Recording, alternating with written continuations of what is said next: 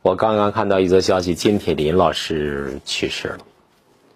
金老师过去是著名的男高音，我们哈尔滨老乡，著名的声乐教育家，中国音乐学院原来的老院长，走了。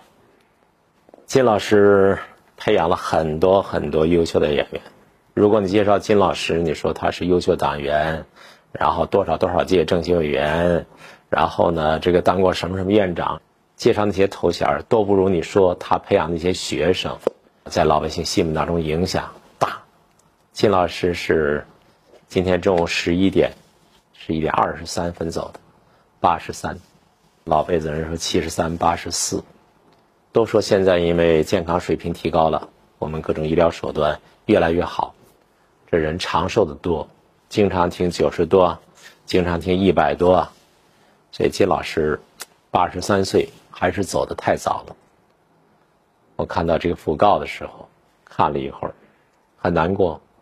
金老师他学生呢都是获奖专业户，曾经搞过金铁林这个师生音乐会。哇，那学生在声乐比赛就全国级别的声乐比赛当中获奖，有七十多人次。那到省里、市里比赛那就不可计数了。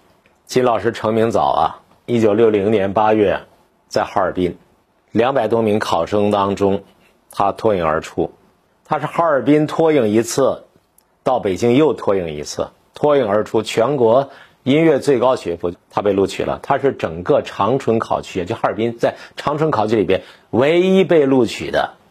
六四年他毕业了，当时他四年学习，他学声乐的，男高音。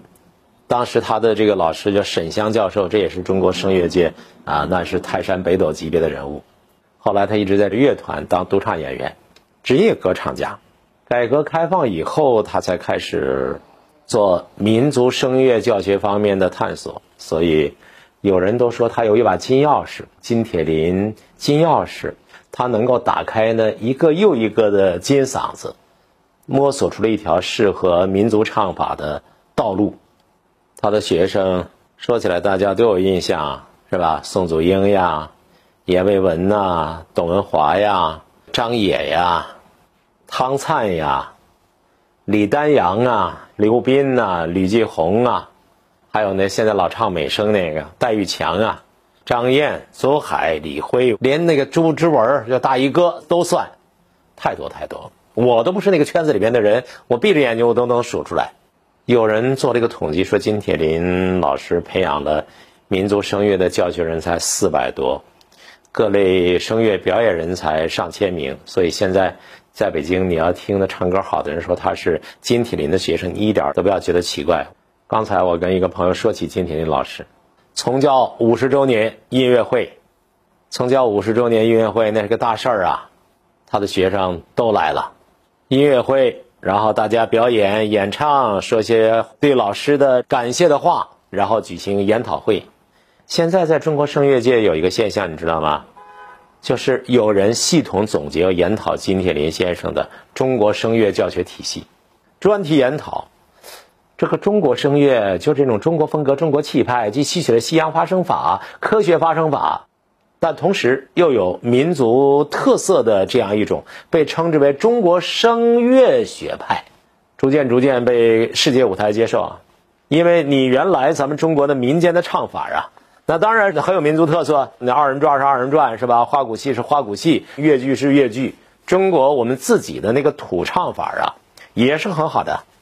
但是你从和国外的声乐界接轨的角度来说，金铁霖老师以及此前他的老师沈湘老师在内的这样一些音乐教育家，他们有点石成金的本事。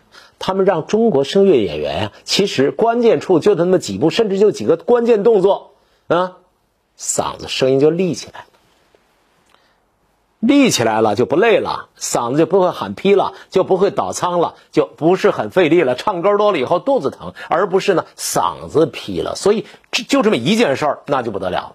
声音立起来之后，那起承转合怎么样恰当的表现好作品，那就提供了一个非常重要、绝对不可以少的技术性的支撑。金老师在这方面，因为他自己就是个演员，一个很好的演员。金老师后来他嗓子不好了，后来你叫他唱歌，他绝不唱，因为声音已经不行了。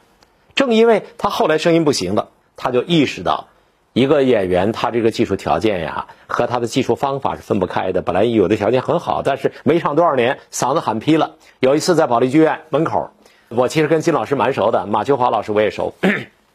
金老师，我让他评价某演员，呵，我们金老师用我们的这个哈尔滨的话说。他那是最大的劲，发最小的声，嗓都喊劈了。呵呵，这老师还慢悠悠的，比这个声音还要弱。他摇头表示遗憾，说：“你看，你看，很有特色。但是你这样，你用最大的力气发最小的声，嗓子喊坏了，越喊越哑，知道吧？”你是啊，你闭合那全闭了，闭了就打不开了，声音就立不起来了。如果说大家呢都立得起来，你呢就单不立起来，就是要这个哑音儿，追求一个风格，不是不可以的，百花齐放，也不是说只有金铁霖嗓子立起来，能够跟人家帕瓦罗蒂那样的立起来的嗓子接轨的才叫中国声乐，没问题，可以百花齐放。所以也有人批评金老师说他的学生听起来声音都一样，那当然是苛求了。金老师的学生声音怎么可能一样呢？金老师手下的那些男演员、女演员不可能声音一样。中国老百姓耳朵，你听一下，刚才我叨咕过名字的这些金老师的手下这些学生，一听每个人都不一样。所以呢，教给你一套很好的发声方法，科学的训练方法，还是和你的天然禀赋啊、你的修养、你对音乐的理解、感受分不开的。所以不可能完全一样。如果说这东西一样，意大利发声法，那不唱起来全是帕瓦罗蒂啊？那不是啊，帕瓦罗蒂、多明戈是吧？那还是分得开的呀。英雄男高音和抒情男高音还是分得开，戏剧男高音还是分开，还是可以分得开的。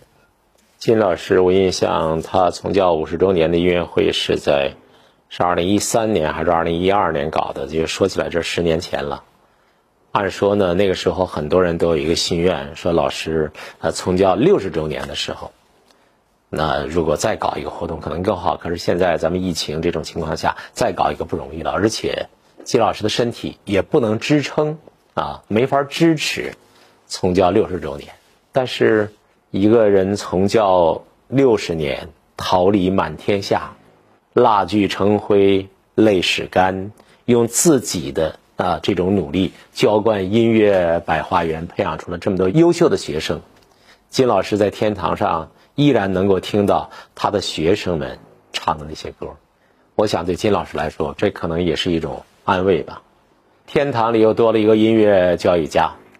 今天我还听到一个朋友说，今年是什么原因呢？老天收人呢？